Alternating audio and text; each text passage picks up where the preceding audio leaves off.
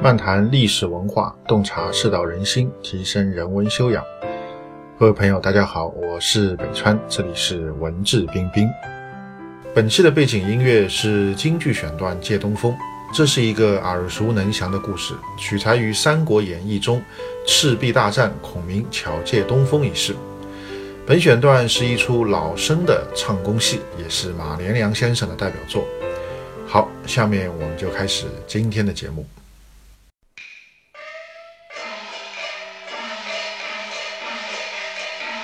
今天继续和大家来谈谈司马懿。那么上次呢，我们曾经谈到司马懿对他的这个夫人的态度，其实不是说像电视剧里表现的那样，和正史中的记载是有比较大的出入的。那么今天呢，我们再来谈谈司马懿整体这个人的一个史书当中所记载的一个情况啊，看看和这个电视剧当中啊有多少的这个出入。就司马懿的个人来讲啊，这个禁书当中记载呢，他这个人其实是啊，用我们现代话来讲呢，是比较狠的啊，是比较狠的一个人啊。在这个禁书啊《帝纪第一》里面啊，曾经这样记载，他说：“帝内忌而外宽，猜忌多权变。”啊，就他外在看上去好像很宽容啊，很宽厚的，但其实内心是很忌的，忌就是这个很刻薄的啊，或者说是再讲的不好听的，就比较凶残啊，猜忌他人，而且呢多权变。啊，他有很多狡诈的这种技巧奸诈的这个地方，他对曹爽就是这个，对吧？当时他答应曹爽说：“你只要放弃兵权，放弃这个啊辅政大臣的权利，啊，我可以保你们衣食无忧。”那么曹爽本来就没有志气，没有才干啊，听了这个保证以后呢，更加就安心了。而且回到洛阳以后，曹爽当时还想：“哎，看司马懿怎么对我们兄弟，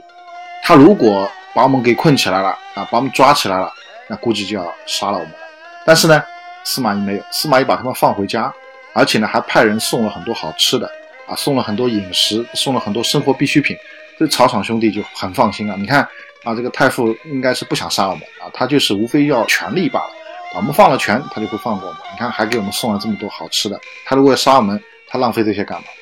嘿，但是呢，没想到，过不多久就把他们抓起来，全部杀了。啊，所以他对曹爽就是这样的。啊，然后呢？后来又过了两年啊，当时这个有在淮南地区啊一个大臣啊叫王陵啊，他也是要起兵来这个反抗司马懿，那准备呢这个立这个当时楚王曹彪为帝啊。那么这个事情后来还没发动就被司马懿知道了，那当然就失败了。那失败以后呢，这个那司马懿亲自跑去见王陵，亲自跑去见王陵。王陵他自己知道这个可能我这次也过不去了，但是呢，司马懿表面上还是？还是对王陵很好，啊，王陵把这个自己的这个印绶啊、节钺啊，全部都送给司马懿啊，就代表说我犯了罪啊，我不配再拿这些朝廷的东西了，那就用我们现代话来讲，就是这个公章啊，啊，就大印啊，全部都交还给朝廷啊，就任凭这个司马懿来处罚。但是呢，司马懿把这些东西都还给了王陵，看上去好像是这个没事儿一样。啊，你只要认错了就没事儿，你继续做你的官 啊，没有问题，还派人去慰劳王陵，但这些全部都是假。那最后把王陵可以说是全部都灭族了。那王陵最后是自己是喝毒酒死的，啊，喝毒酒死的。然后呢，这个相关的人员，包括楚王啊、曹彪啊，全部都杀了，而且呢，这个全部都是灭门，不是说杀一个。所以从这些当中，我们可以看得出来，司马懿这个人是符合禁书当中这个记载，他内在是个很凶残、很刻薄的，并不是一个所谓很正面的这么一个人物。所以怪不得后来他的后代啊，前几期讲过的这个晋明帝司马绍，曾经问王导说：“我们司马家天下怎么来的？”啊，王导跟他说是这么这么这么来的。然后这个司马绍就用手把脸遮住，说：“如果这么来的，我们晋朝的国祚怎么会长远呢？”啊，就讲这个话。啊，事实上也的确是啊。我个人觉得司马懿这个人，他其实就是啊，才干是有，毫无疑问。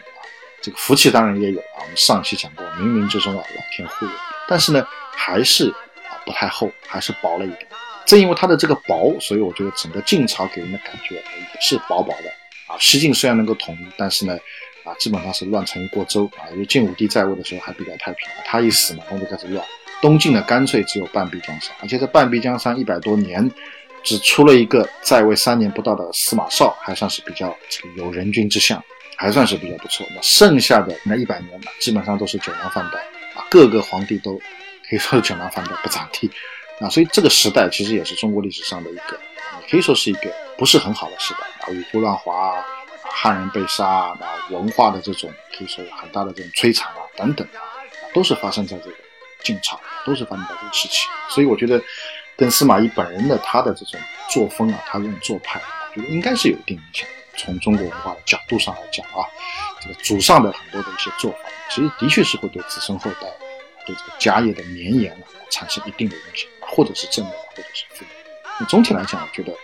司马懿他才干谋略不用说，但是性格当中，我觉得还是偏薄一点，偏刻一点，偏狠一点。所以呢，他最后这个整个晋朝，我觉得也不是一个非常好的一种呈现吧，也不是一个非常好的呈现。而且这个晋书当中还记载，在司马懿临终之前啊，这个曾经是梦到这个亡灵的鬼魂啊，那亡灵就是我们前面讲过的这个啊。淮南的这个大臣啊，本来想造反的啊，亡灵的这个鬼魂作祟。还有一个大臣叫贾逵啊，梦到他们的这个鬼魂来作祟，最后呢，应该是这个死于这种好像是厉鬼索命的这样的一种啊这个状态当中。当然书上没有讲的很明显，但是我们可以推测出啊，因为他是这样说，他说六月地寝疾，梦贾逵亡灵为祟，甚恶之。甚恶之就是内心当中特别讨厌、特别烦啊。那当然也包含了可能恐惧啊什么。最后呢，应该是在这个状态当中去世，所以从这个角度来讲，他应该也是不得善终，而且是临终被恶鬼所灭。我觉得这个肯定是我们中国人听了肯定都会觉得不太吉祥的。无论如何，不是一种好死的方法，对吧？所以虽然他本人啊，这个一生当中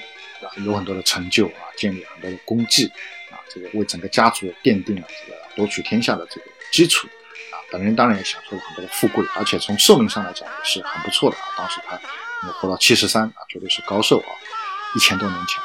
但是呢，应该说他后续啊，应该不太会好，那后续应该不太会好啊。所以，如果感兴趣的朋友啊，大家可以这个拿上《三国志》啊，拿上《晋书》来对照的看这个吴秀波的这个这个司马懿，看看哪些是导演加工的，哪些是加工的比较比较夸张一点，哪些可能是有史实依据啊，加工的少一点，哪些可能是完全。根据史实，那所以这样会比较有意思啊。好，今天的节目就到这边，更多的信息欢迎大家关注我的微信公众号“北川黯然日章”，